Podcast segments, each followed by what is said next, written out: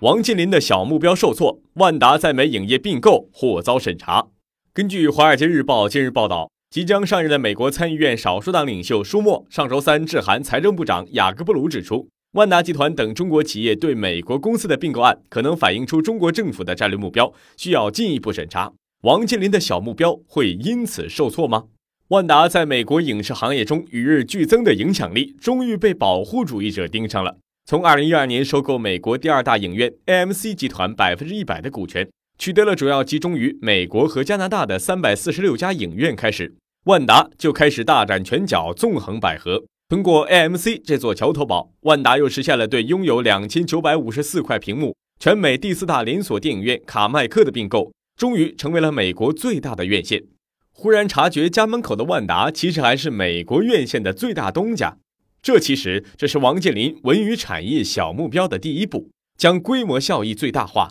构建整个影视产业的生态，才是万达的建指之处。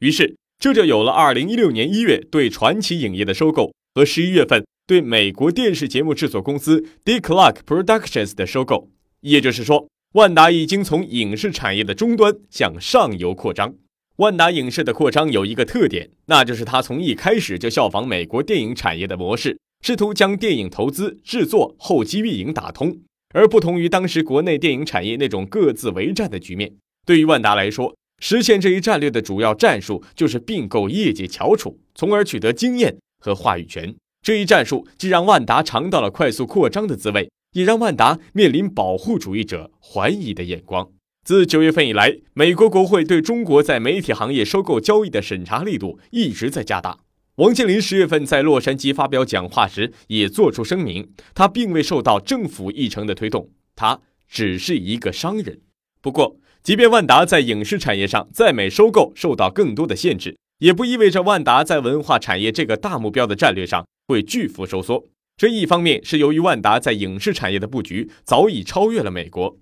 今年七月。万达以九点二亿英镑并购了欧洲第一大院线，十二月二日正式完成各交。万达已经在全球三大电影市场中都扎稳了脚跟。另一方面，则是由于在文化产业的另一些领域，比如体育产业上，万达也在积累独步天下的实力。二零一三年，以十亿欧元并购了欧洲最大的体育公司盈方，就是万达逐步学习和融入体育全产业链的第一步。根据十二月四日王健林在财经峰会上发表的万字演讲，万达体育的目标是二零一六年全球合计报表实现比较好看的盈利，二零二零年净利润至少做到十位数。万达在体育加传媒、体育加旅游的市场上均已有较为成熟的商业模式，以这一块的业务助力万达的成功转型，是一个正在实现的谋略。